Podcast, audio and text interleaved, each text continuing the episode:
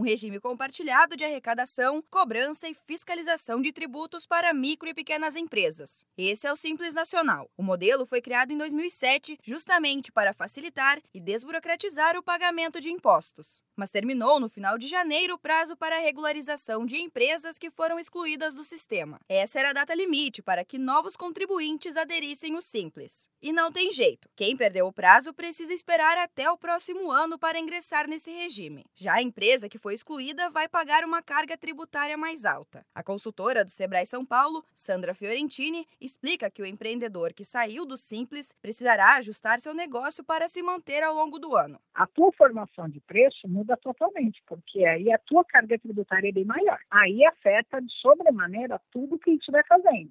Se o mercado já estava globalizado, se o mercado já tinha muito concorrente, fica um pouquinho pior. Então, qual vai ser o diferencial que eu vou oferecer para continuar sendo competitivo? Quanto mais eu tenho que vender, mesmo que eu não aumente muito o preço, mas para encontrar meu ponto de equilíbrio, para poder bancar as minhas contas até passar esse ano. Pelas regras atuais, pode fazer parte do regime um negócio com faturamento de até 4 milhões e 800 mil reais por ano. Já no caso de microempresas, o limite é de 360 mil reais. Para microempreendedores individuais, o valor cai para 81 mil reais. Fazer adesão ao Simples traz uma série de benefícios aos empreendedores, como ressalta Sandra Fiorentini. É uma forma simplificada, portanto, inclusive barateando os custos honorários com o contador. Outra coisa, dentro do Simples, em uma única guia, a DAS, você recolhe até oito impostos. Nos outros sistemas tributários, se você tiver, por exemplo, no presumido lucro real, vai ser uma guia para o PIS, uma para o COFINS, ou seja, você pode ter que fazer até oito guias. É importante que a empresa evite pendências com a Receita Federal. Caso o contribuinte tenha débitos, a orientação é fazer um parcelamento. Assim, com a dívida diluída ao longo dos próximos meses, ele consegue garantir a adesão para o ano seguinte.